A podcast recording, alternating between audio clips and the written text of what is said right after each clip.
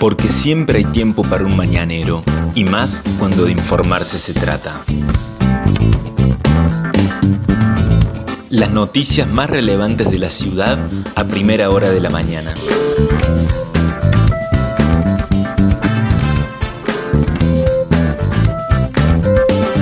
Hola, buenos días Río Cuarto. Soy la periodista Vanessa Lerner y este es El Mañanero, un podcast de otro punto digital en el que de lunes a viernes, desde las 8 horas, te contamos cuáles son las principales noticias del día para que lo comiences bien informado. La jornada se inicia con el cielo algo ligeramente nublado. Hermosa la mañana de este miércoles, una temperatura de 16 grados, la humedad es del 85%, la presión es normal, el viento sopla del noroeste a 7 kilómetros en la hora, la visibilidad es normal 15 kilómetros, la máxima prevista para hoy por el Servicio Meteorológico Nacional es de 32 grados. Habría varios días de altas temperaturas en nuestra ciudad. ¿Qué dice el pronóstico? Algo nublado por la mañana, por la tarde tormentas aisladas, por la noche parcialmente nublado. Para mañana jueves, 22 la mínima y 33 la máxima es lo que prevé el Servicio Meteorológico Nacional. Estas son las principales noticias del día. Falso médico.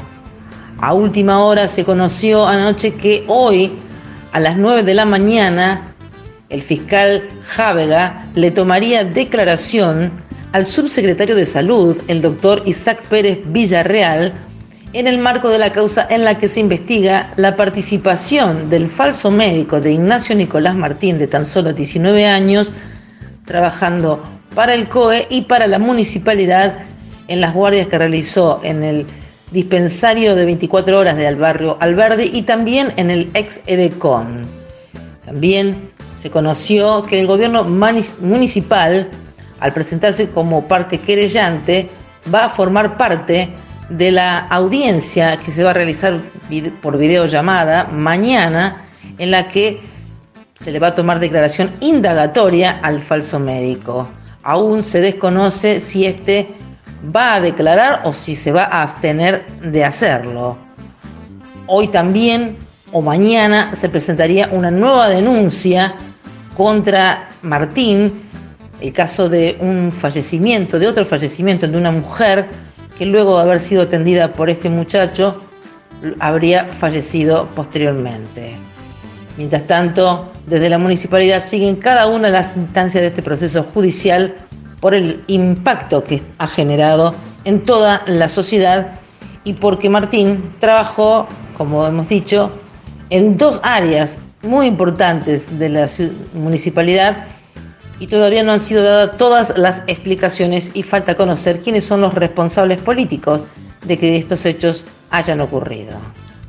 Más información, vuelta a clases. La UPC Río Cuarto, a través de su secretario general, Juan Simes, advirtió que no están dadas todas las condiciones para que se retornen a las clases presenciales. Dijeron desde la UPC que no se han alcanzado a las escuelas todos los elementos necesarios para poder iniciar normalmente.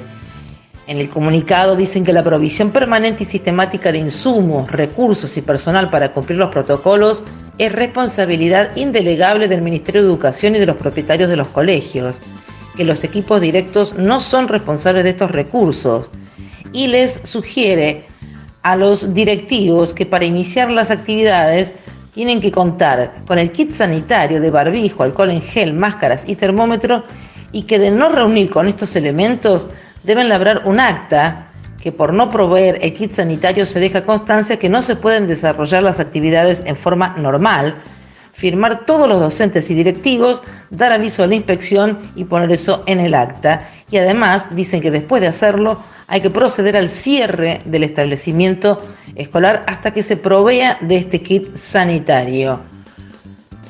Más información, coronavirus. Ayer la ciudad reportó 14 nuevos casos de personas que dieron positivo de COVID y se notificó la muerte de un hombre de tan solo 41 años de edad.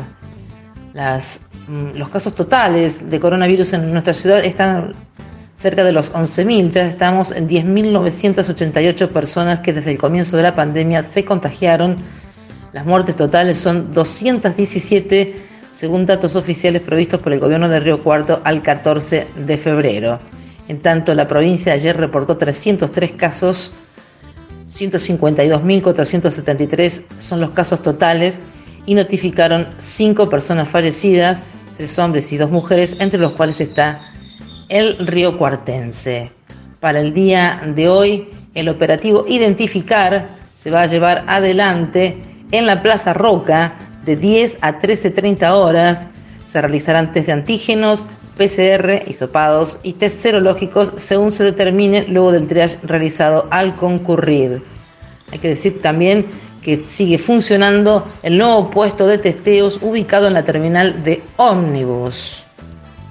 Por último, la información es que hoy a las 5 de la tarde se va a realizar en Río Cuarto, así como en las principales ciudades de todo el país, una nueva marcha contra la violencia de género, en este caso organizada por autoconvocados. Justicia por Úrsula, 17F, Plaza Julio Roca, hoy a las 5 de la tarde con las consignas los gobiernos y el Ministerio de Mujeres y Diversidad son responsables, basta de impunidad del aparato represivo, basta de justicia patriarcal.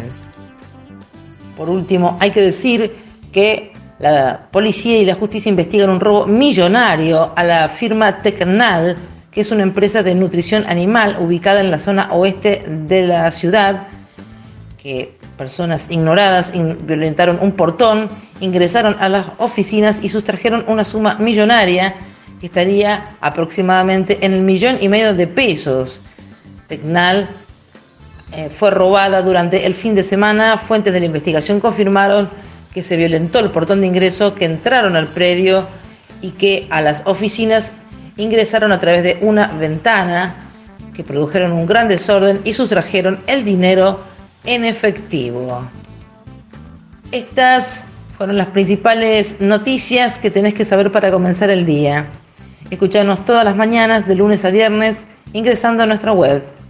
El Mañanero es un podcast con producción técnica de Alejandro Floriani y la producción periodística del equipo de Otro Punto Digital. Mi nombre es Vanessa Lerner, nos encontramos mañana.